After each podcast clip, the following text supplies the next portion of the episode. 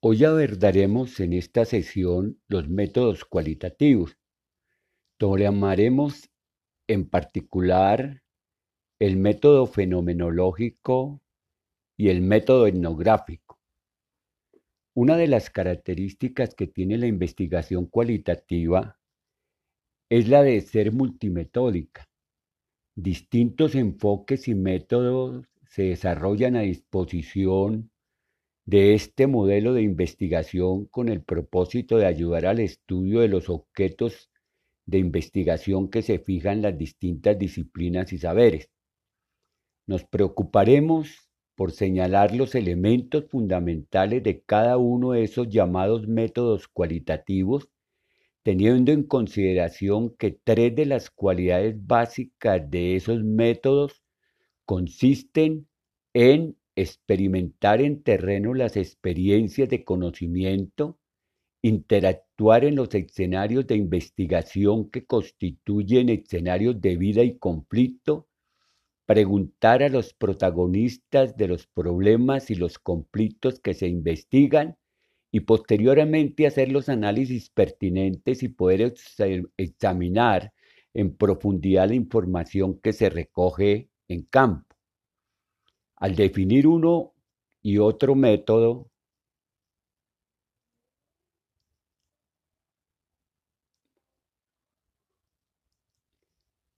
pero los métodos de investigación surgen bajo las concepciones y necesidades de los investigadores que trabajan desde una disciplina concreta del saber.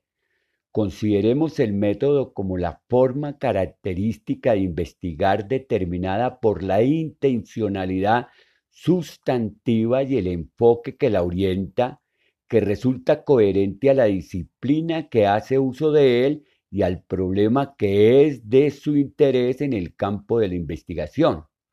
En nuestro caso es necesario señalar que las generalidades de los métodos deben ser leídas en el contexto del saber específico de la ciencia política, de los temas y problemas que le son propios. Tomemos un primer método que es el de la fenomenología.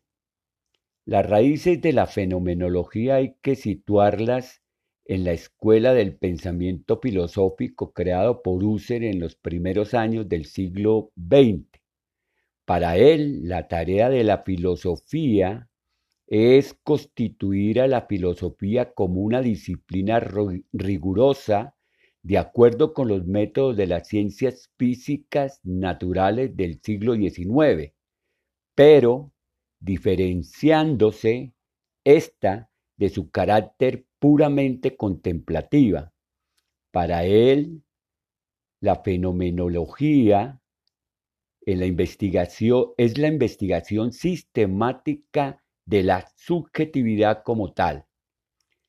Si esta fuera la sección que le diéramos a la fenomenología en el campo de la ciencia política nos sería supremamente útil para el estudio y la investigación en el campo de la filosofía política.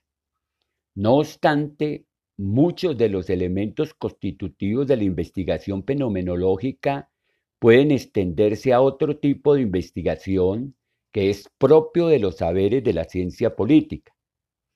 Haciendo una gran síntesis, las tareas de la investigación fenomenológica se pueden resumir en los siguientes siete o ocho puntos. Primero, la investigación fenomenológica es el estudio de la experiencia vital del mundo, de la vida, de la cotidianidad. Lo cotidiano en sentido fenomenológico y la experiencia no conceptualizada o categorizada. Segundo, la investigación fenomenológica es la explicación de los fenómenos dados a la conciencia si la conciencia implica la transitividad o intencionalidad. Toda conciencia es conciencia de algo. Tercero, la investigación fenomenológica es el estudio de las esencias. La fenomenología se cuestiona por la verdadera naturaleza de los fenómenos. La esencia de un fenómeno es un universal, es un intento sistemático de desvelar las estructuras significativas internas del mundo de la vida. Cuarto, la investigación fenomenológica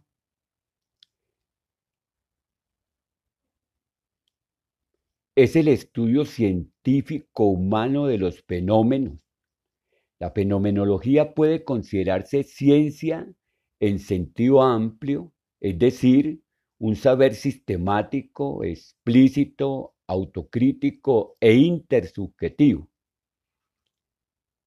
Seis, la investigación fenomenológica es la exploración del significado del ser humano.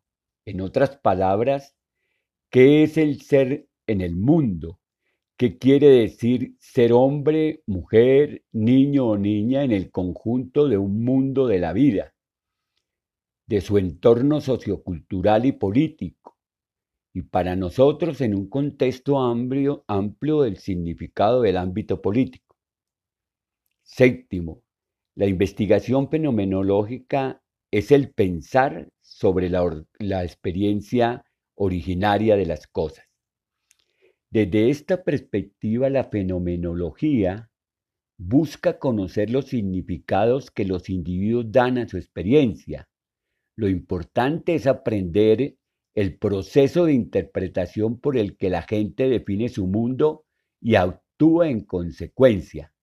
La fenomenología trata de desvelar qué elementos resultan imprescindibles para que un proceso político, por ejemplo, pueda ser considerado como tal.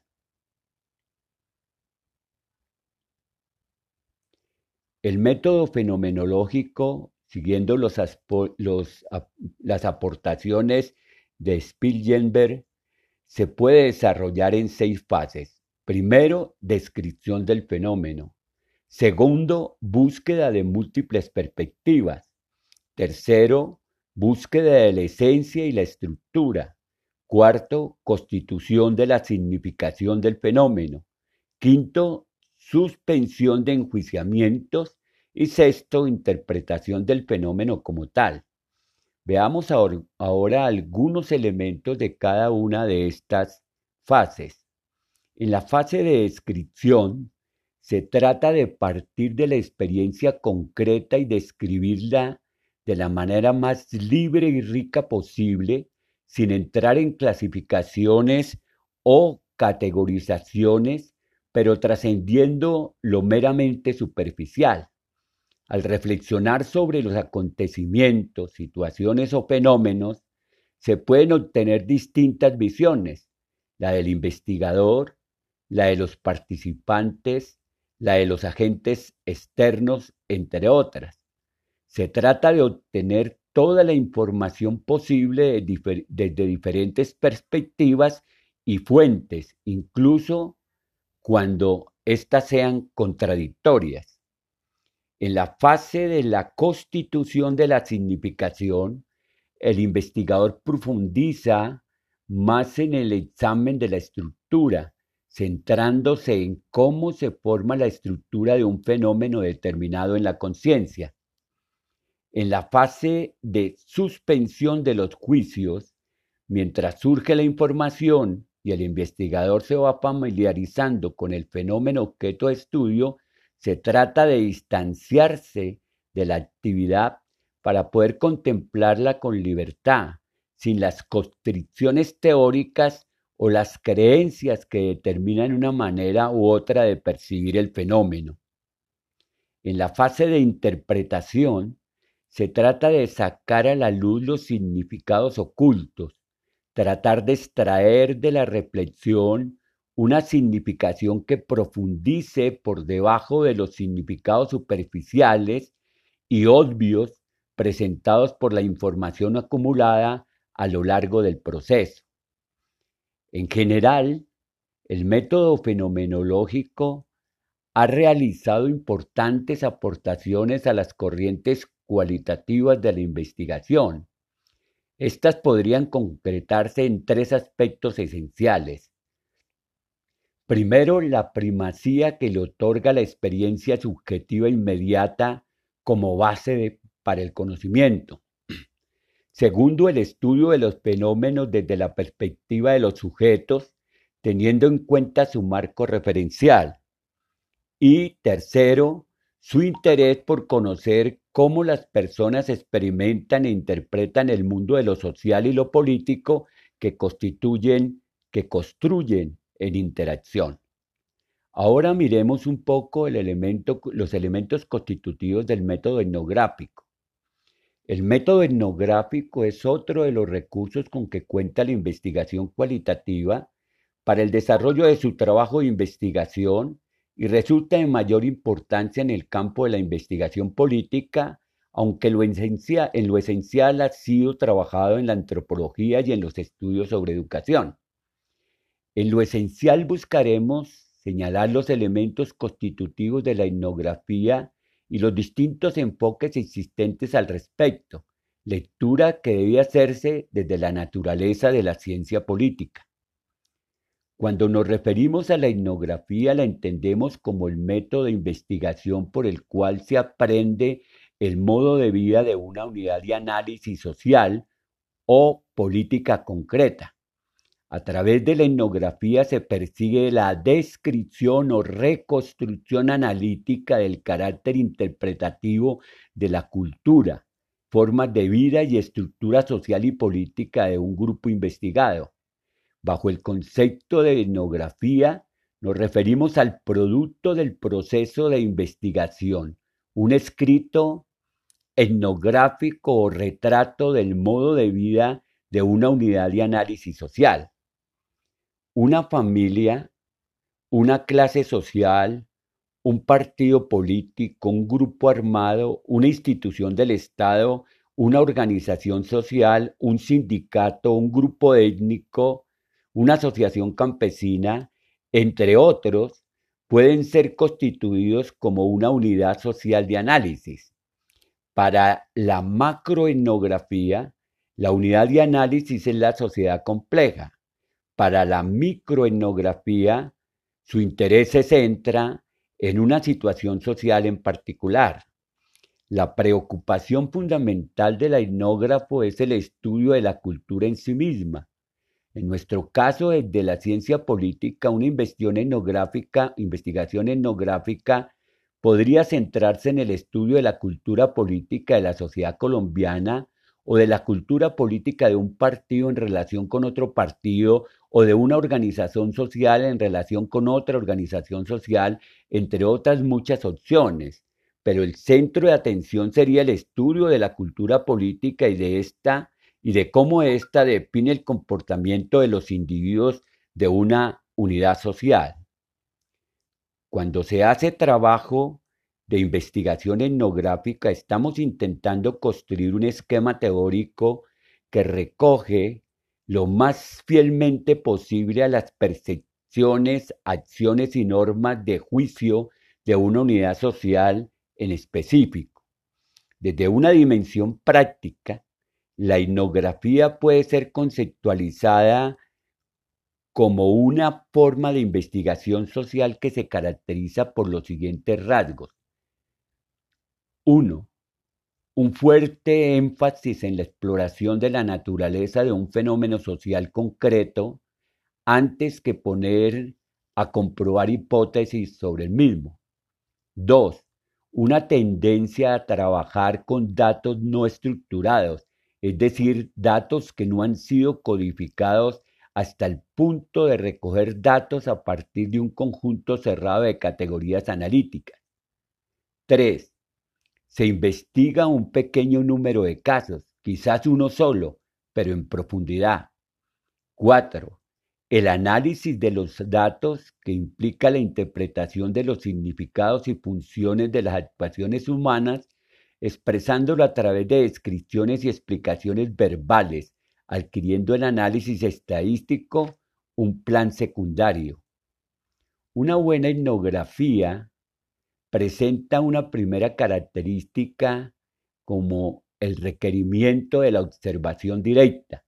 La primera obligación del etnógrafo es permanecer dentro de la acción que tiene lugar y de tal forma que su presencia modifique lo menos posible tal acción. Una segunda característica es que el etnógrafo debe pasar el tiempo suficiente en el escenario donde acontecen los hechos, aunque no existe una forma rígida que nos indique el tiempo de permanencia que debe tener. Descubrimientos significativos se pueden conseguir tras dos o tres semanas de observación, pero debemos permanecer en el campo mientras sigamos aprendiendo de la comunidad en la cual estamos inmersos. En el momento en que la ocurrencia sucesiva no nos aporte nada nuevo, podemos alejarnos y considerar que ya hemos sacado de allí la información suficientemente necesaria. Una tercera característica de un buen trabajo etnográfico es contar con una un gran volumen de datos registrados. El papel del observador en este sentido será fundamental, recogiendo todo tipo de información a través de notas de campo o utilizando los recursos tecnológicos disponibles en la actualidad, tales como grabaciones en audio y video, películas y fotografía, entre otras. El etnógrafo Debe ser un buen recopilador de artefactos, productos, documentos o cualquier cosa o objeto que esté relacionado con el objeto de estudio y que pueda ser útil para su explicación. Una cuarta condición es tener en cuenta, a tener en cuenta es el carácter evolutivo del estudio etnográfico. El etnógrafo debe introducirse en el campo con un marco de referencia lo suficientemente amplio que le permita abarcar con una gran amplitud el fenómeno objeto de estudio. El etnógrafo no debe trabajar con hipótesis específicas, sino con la mente totalmente abierta, atendiendo de esta forma la mayor cantidad posible de relaciones que pueda estar observando. Una quinta condición nos encontramos con la utilización de instrumentos en el proceso de realización de una investigación etnográfica. Los registros de las observaciones y de las entrevistas son la base del trabajo etnográfico, pero pueden utilizarse otros instrumentos tales como cuestionarios. En cualquier caso, los instrumentos deben emplearse a cuando el investigador conozca realmente lo que es importante describir y B, cuando se hayan elaborado específicamente para un escenario concreto y el poco de indagación se juzgue como significante. Una de estas condiciones la constituye la utilización de la cuantificación cuando sea necesaria. La cuantificación no es el punto inicial ni el objeto ni el objetivo mismo pero puede ser utilizada en el desarrollo del trabajo etnográfico y la investigación cualitativa cuando ésta contribuye a aportar elementos de comprensión, interpretación y análisis. Resulta razonable y necesario en el trabajo etnográfico echar mano de los elementos constitutivos del análisis, del análisis hermenéutico, en la medida en que lo que prevalece en este tipo de trabajo son lo descriptivo, lo que requiere ser interpretado a la luz de los contextos en que se producen. Una condición necesaria a tomar en cuenta se refiere al objeto de estudio que se formula la investigación etnográfica en que en lo esencial consiste en tratar de descubrir el conocimiento cultural que la gente guarda en sus mentes cómo es empleado en la interacción social y las consecuencias de su empleo. Splinder y Splinder nos ponen o nos proponen con criterio para una buena etnografía los siguientes aspectos. Primero, las observaciones son contextualizadas tanto en el lugar inmediato en el que la conducta es observada como en otros contextos relevantes más alejados. Segundo, las hipótesis emergen en situ, en la medida en que el estudio se desarrolla en el escenario seleccionado para la observación. El juicio en torno a lo cual se levante para estudiar en profundidad se aplaza hasta que la fase de orientación del estudio de campo haya finalizado. La observación es prolongada y repetitiva para llegar a establecer la fiabilidad de las observaciones. Es necesario observar en varias ocasiones las cadenas de sucesos. Cuarto, el punto de vista nativo de la realidad se atiende a través de las diferencias realizadas a partir de las observaciones y por medio de las diferentes formas de indagación etnográfica, incluyendo las entrevistas y otros procedimientos de explicitación. La localización se realiza a partir de lo que las voces nativas pueden haber escuchado. Las tradiciones culturales se reducen al mínimo. Quinto, el conocimiento cultural guardado por los participantes sociales constituyen la conducta y comunicación social apreciable. Una gran parte de las tareas etnográficas reside en explicar este conocimiento de los informantes participantes. Sexto, los instrumentos, códigos, esquemas, cuestionarios, agendas de entrevista, etc., debían generarse in situ como resultado de la observación y la indagación etnográfica. Séptimo, siempre es necesario tener presente una perspectiva comparativa, transcultural, aunque con frecuencia como un compromiso no enunciado. Octavo, una tarea significativa de la etnografía es hacer explícito a los lectores lo que es implícito y tácito para los informantes. Noveno, debido a que el informante es alguien que tiene el conocimiento cultural nativo, el entrevistador etnográfico no debe predeterminar las respuestas por los tipos de cuestiones preguntadas.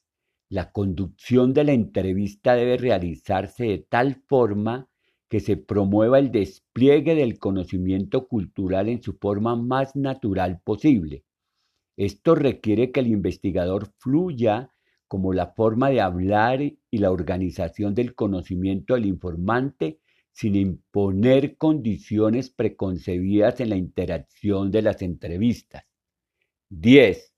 Se utiliza cualquier aparato que permita recoger datos más inmediatos, naturales y detallados de la conducta, tales como cámaras de filmación, grabaciones de audio, video e instrumentos basados en el campo. 11. La presencia del etnógrafo debía reducirse a describir su situación de interacción personal y social. Esto puede darse de una forma más narrativa en el estilo personalizado de informar. Como resumen, podemos destacar ciertos rasgos distintivos de la etnografía, al menos tres rasgos que podrían caracterizarla. El problema objeto de investigación nace del contexto de la unidad social de análisis en el, tiempo, lugar y participantes que son quienes desempeñan el papel fundamental en la investigación. Segundo, la observación directa es el método imprescindible para recoger información realizada desde un punto de vista holístico. Y tercero, es necesario la, la triangulación de esa información, pues constituye el proceso básico para la validación de los datos. Vamos a dejar esta sesión acá y luego retomaremos otros métodos de la investigación cualitativa.